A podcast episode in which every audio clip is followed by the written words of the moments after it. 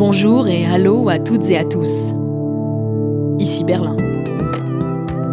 Un mois après l'annonce fracassante du report du Conseil des ministres franco-allemands, le calme semble revenu entre les deux capitales.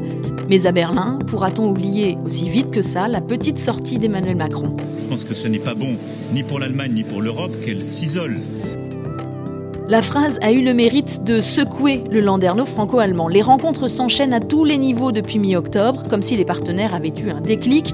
Mais est-ce qu'ils réussiront cette fois à sortir des déclarations de principe? Énergie, défense, l'Europe attend du concret de la part de son moteur historique. Alors aujourd'hui, on ouvre le capot, on met les mains dans le cambouis et on cherche les grains de sable dans la machine franco-allemande.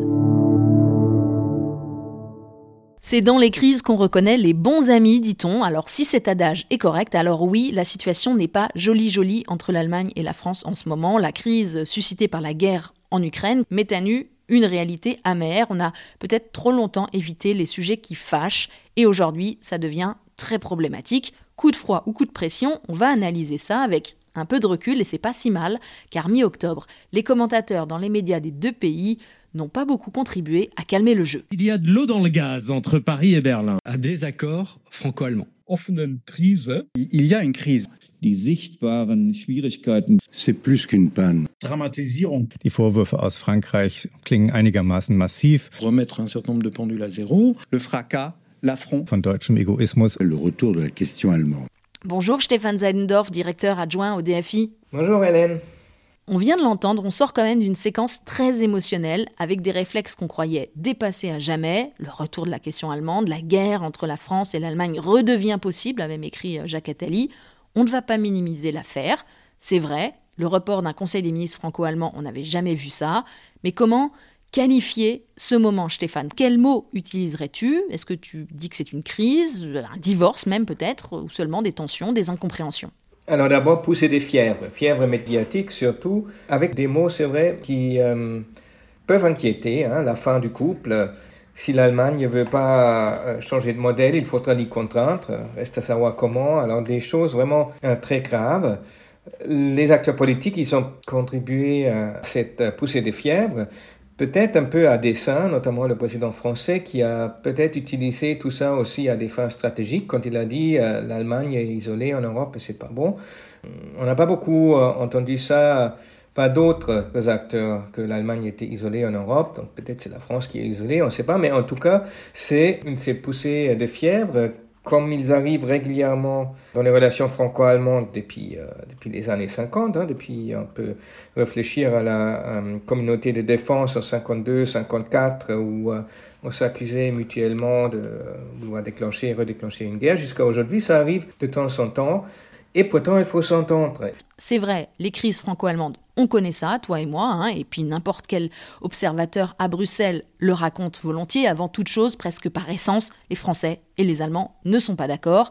Et quand ils trouvent un terrain de rapprochement, alors là, ça crée effectivement une dynamique pour et avec tous les autres.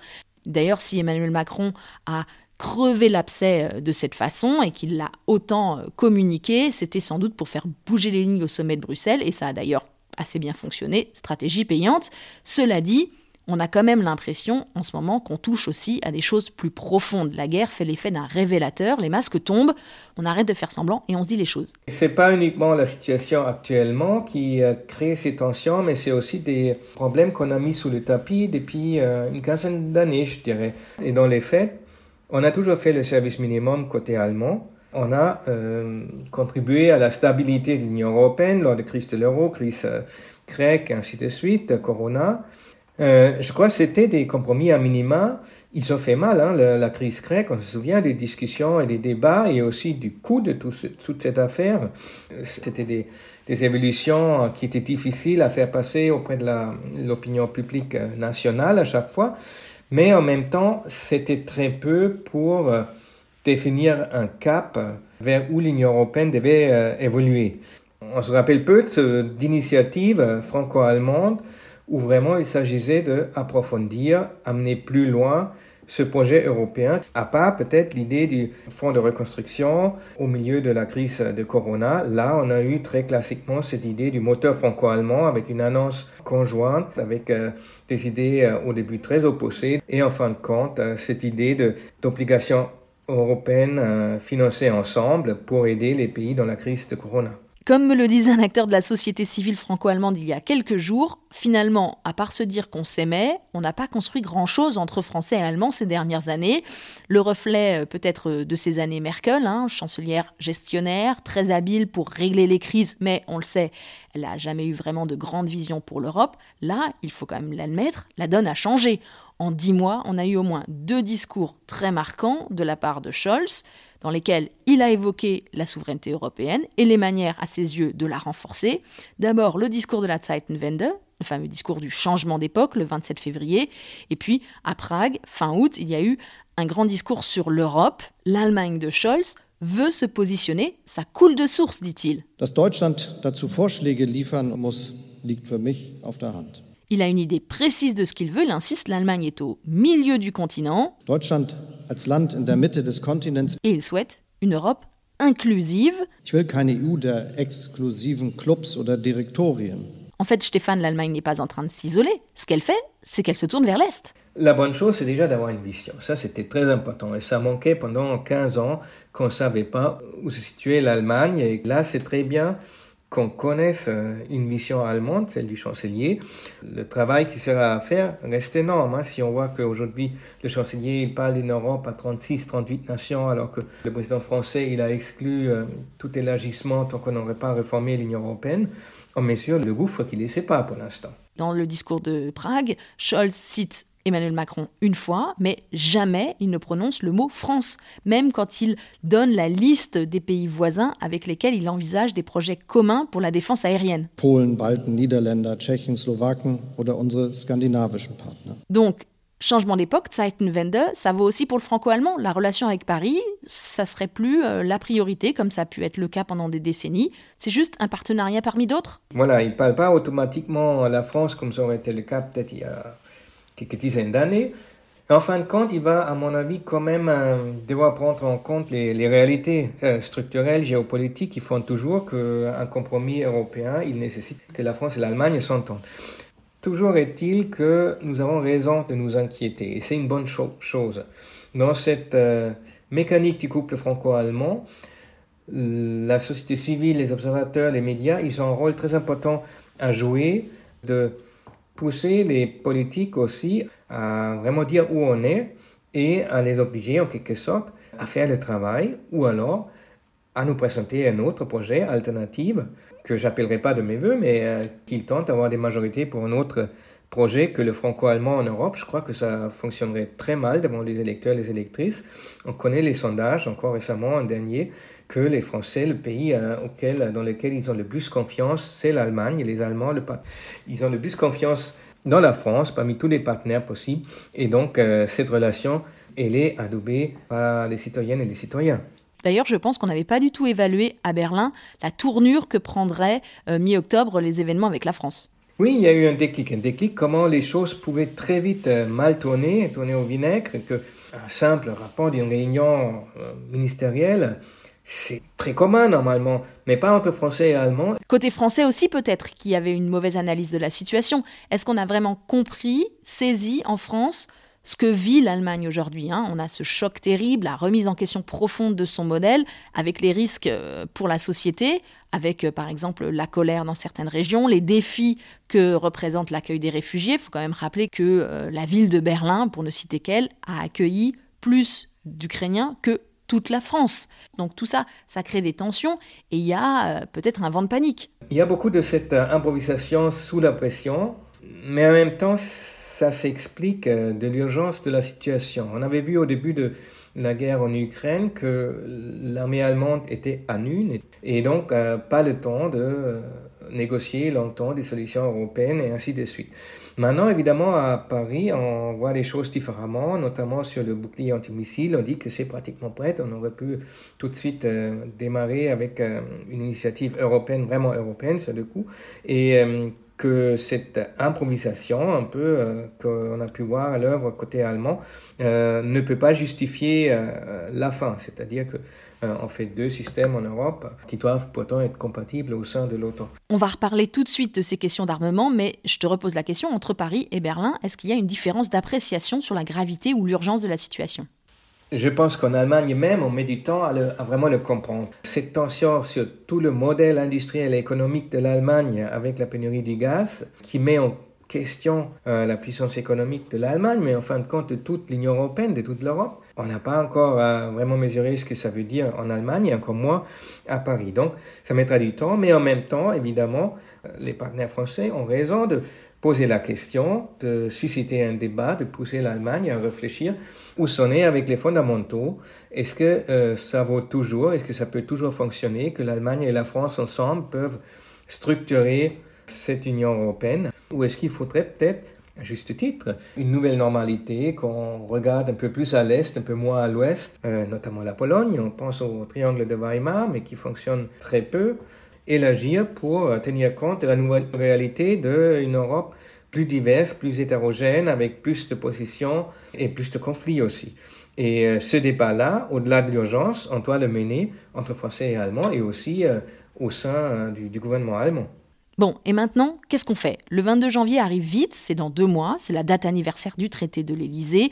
60 ans d'amitié, et après, est-ce que nous, journalistes, commentateurs, aurons quelque chose de concret à nous mettre sous la dent? On nous parle par exemple du lancement d'initiatives très fortes sur l'hydrogène. Bon, on va pas se leurrer, c'est quand même sur l'Europe de la défense qu'on attend le moteur franco-allemand. L'engin pétarade beaucoup en ce moment. Est-ce que c'est le signe qu'il va vrombir ou qu'il va exploser en vol? Difficile à dire. Cette semaine encore, on a soufflé le chaud et le froid autour des programmes communs d'armement. Un exemple de ces ratés qui s'enchaînent. L'avion de combat de future génération, ça fait 5 ans qu'on nous en parle, mais le projet ne décolle toujours pas. Reportage David Philippot.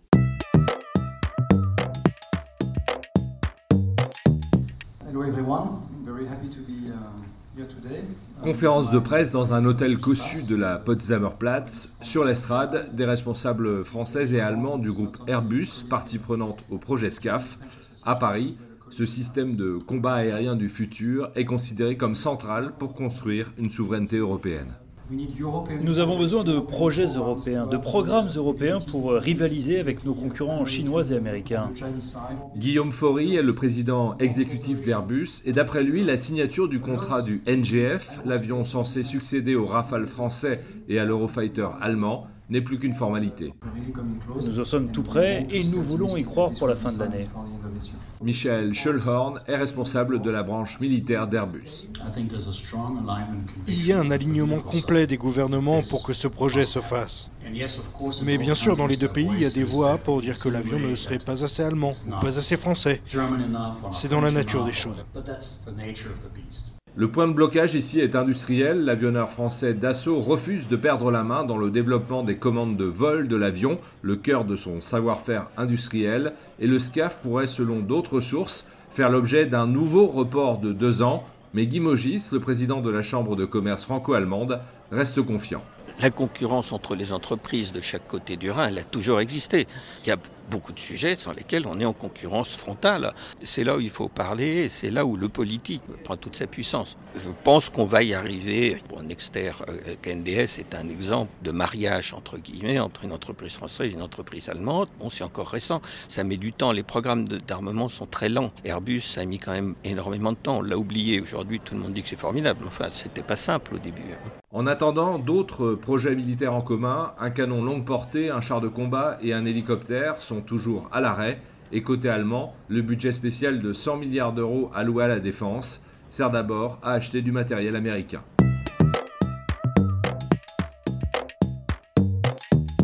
Très compliqué, le domaine de la défense. C'est vrai que ça serait symbolique si on avait une percée d'ici janvier. En tout cas, on s'active beaucoup en ce moment dans toutes les enceintes du franco-allemand. Et ici à Berlin, il y a eu un enchaînement d'événements, de rencontres hein, depuis euh, le début de ce mois avec des personnalités politiques qui montent au créneau pour dire qu'on a vraiment très envie de faire des choses ensemble. C'est particulièrement frappant euh, chez les Verts, les Grünen, hein, qui comptent euh, plusieurs très bons francophones on a quand même un petit peu l'impression qu'ils cherchent à rattraper le coup.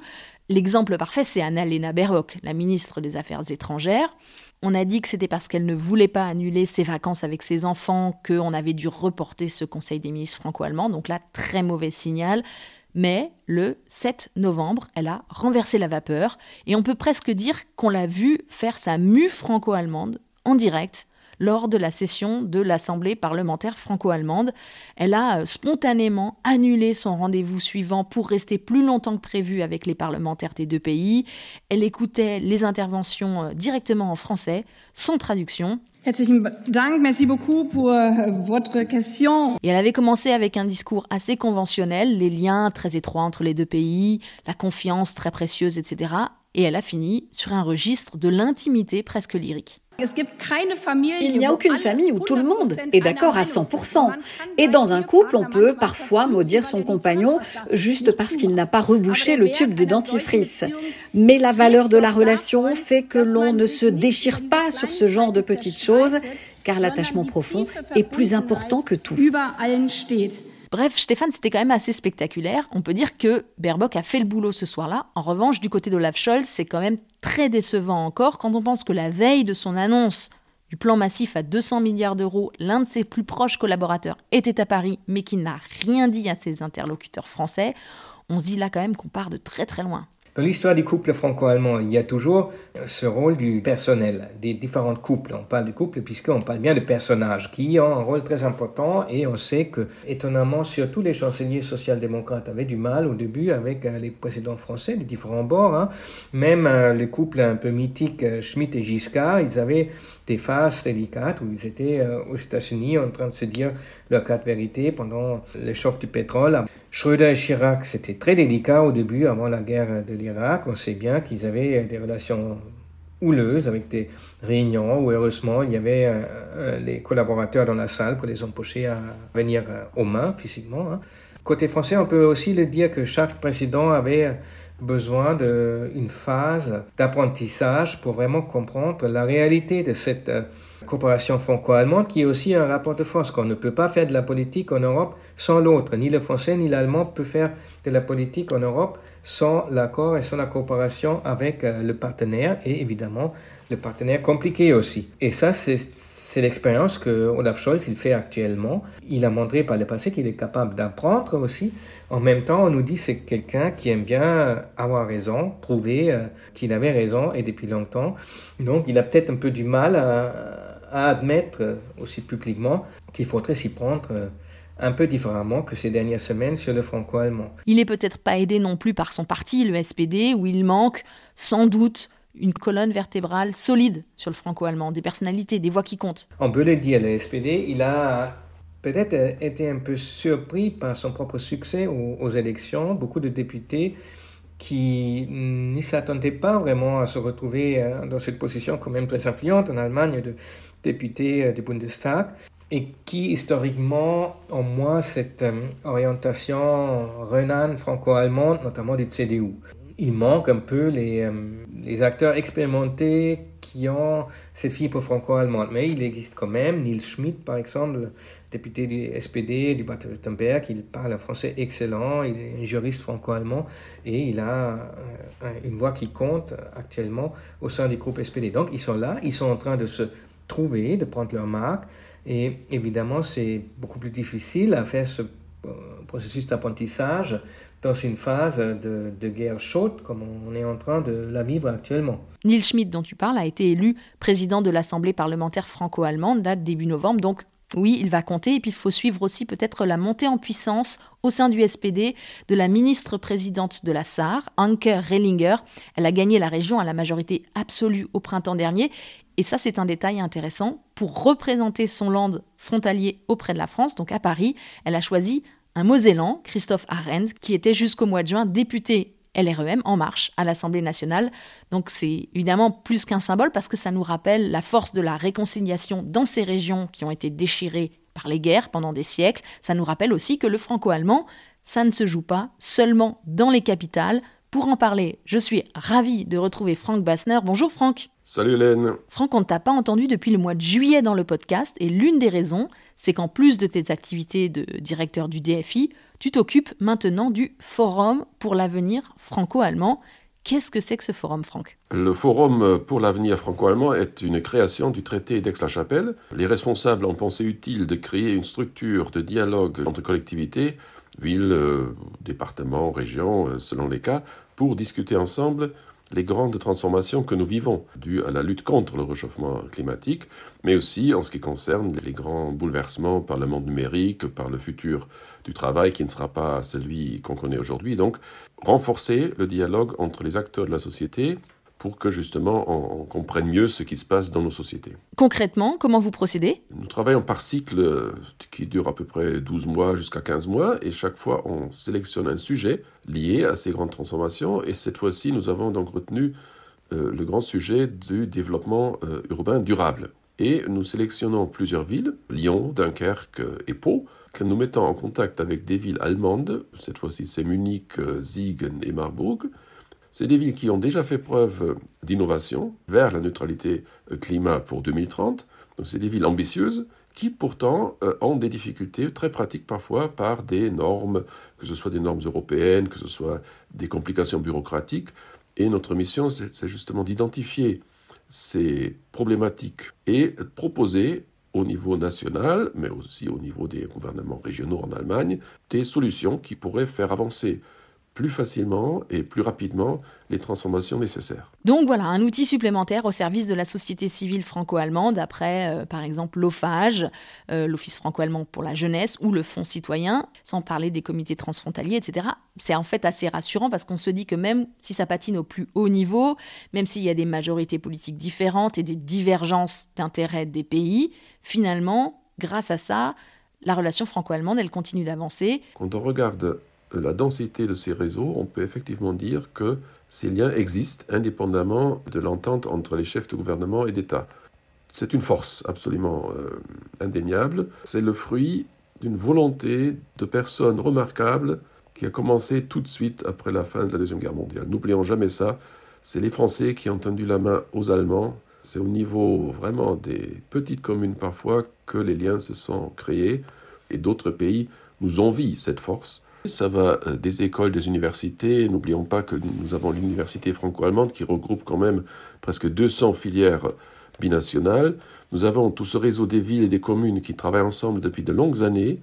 Et nous avons aussi d'autres structures, les chambres de commerce et les chambres des métiers travaillent ensemble. Donc je pense que le tissu est assez, assez solide et peut en effet passer euh, des crises politiques. Et nous l'avons vu aussi dans le passé. Donc je pense que la, solidité des liens entre la population en France et en Allemagne est un garant non pas d'une entente politique, celle-là doit venir aussi des responsables politiques, mais c'est quand même le garant de liens qui vont rester même à des moments politiquement difficiles. Oui, mais est-ce que tout ça, ça n'a pas fonctionné pendant des décennies? Il fonctionnait à merveille même, euh, parce qu'il y avait une tradition d'apprentissage de la langue du partenaire. Là, on le sait en ce moment, il y a une chute spectaculaire du nombre de jeunes qui font de l'allemand en France.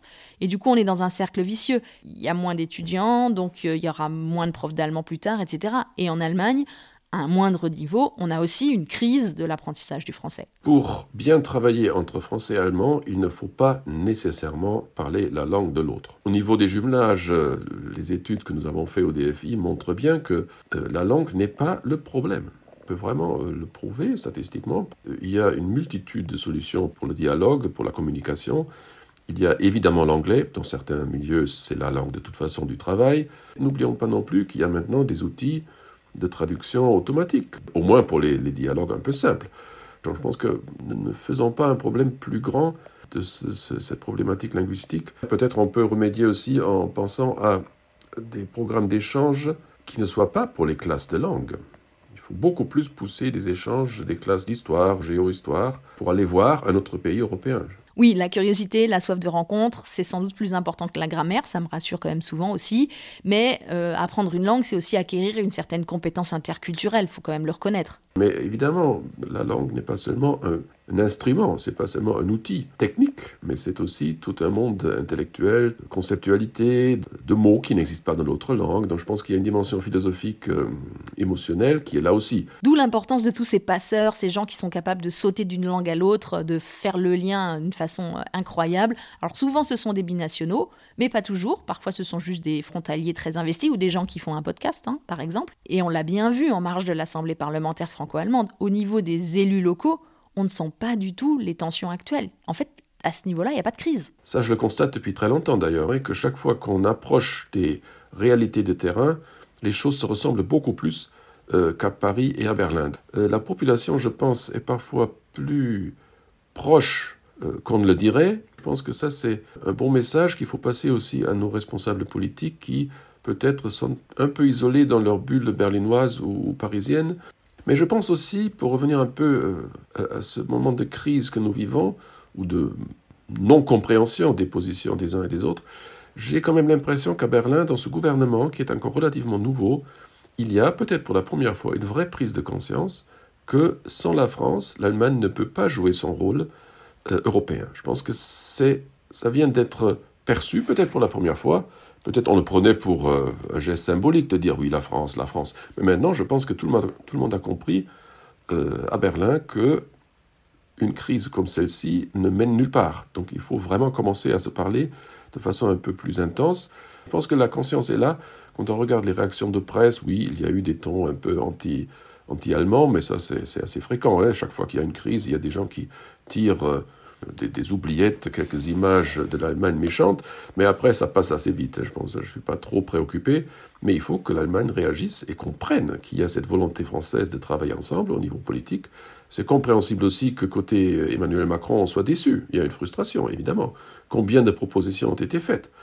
Euh, Donc je pense qu'il faut, faut être un peu plus adulte et ne pas se pointer du doigt les uns des autres. Merci beaucoup Franck Bassner pour ce résumé parfait de la situation, un excellent mot de la fin. D'ici janvier et les commémorations du traité de l'Elysée, il faudra, c'est sûr, refaire un épisode franco-allemand pour voir si l'électrochoc de cette crise automnale a bel et bien débouché sur des avancées concrètes comme on nous le promet main sur le cœur à Paris et à Berlin. Merci à David Philippot pour le reportage, à Louise Quérec pour la musique, aux amis qui se chargent des voix françaises. Le podcast avec un K revient dans deux semaines. Je m'appelle Hélène Kohl avec un K et je vous dis à bientôt. Bis bald